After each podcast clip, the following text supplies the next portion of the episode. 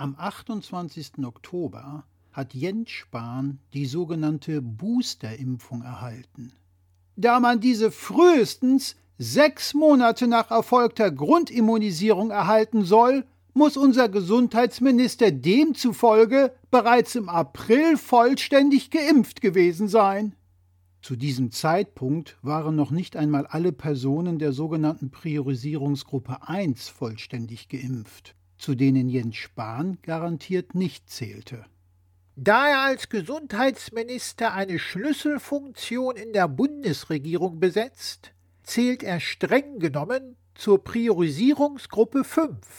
Dann ist er im April ja deutlich zu früh dran gekommen.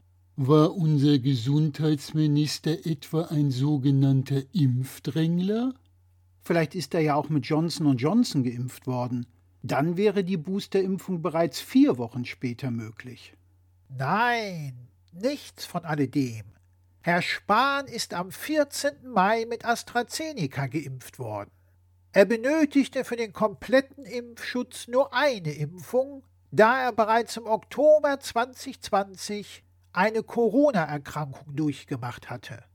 Da er ja zur Priorisierungsgruppe 5 gehört hat, war er mit der Impfung am 14. Mai dann aber trotzdem sehr früh dran. Zu der Zeit begannen die ersten Impfungen für die Priorisierungsgruppe 2.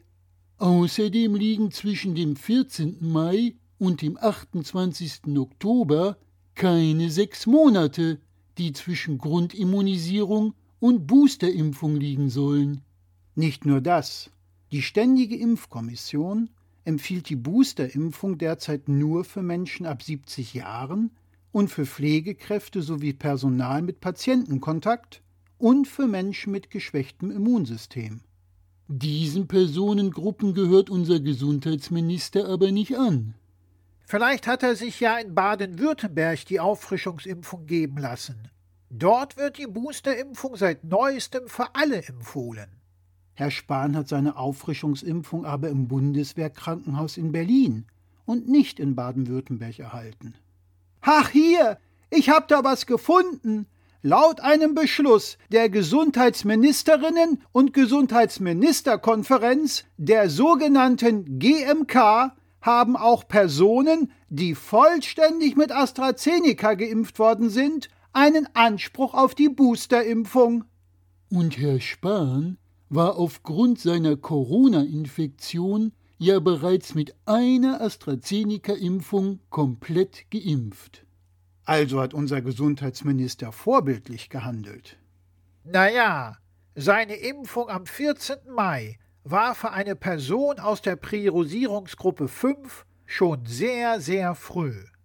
Und zwischen dem 14. Mai und dem 28. Oktober liegen nicht die empfohlenen sechs Monate.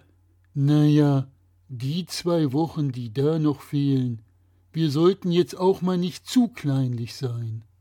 Wer soll da auch noch durchsteigen, wenn es unterschiedliche Empfehlungen von der STIKO, der GMK und dem Land Baden-Württemberg gibt? Einer der wenigen roten Fäden in all den Monaten der deutschen Corona-Politik ist der unüberschaubare Flickenteppich der unterschiedlichen Regelungen und Empfehlungen der rote Faden des organisatorischen Chaos und Wahnsinns. Dass man da mal sehr schnell die Übersicht verliert, ist nun mal eine Tatsache, über die wir uns schon lange nicht mehr wundern, dass wir uns wundern.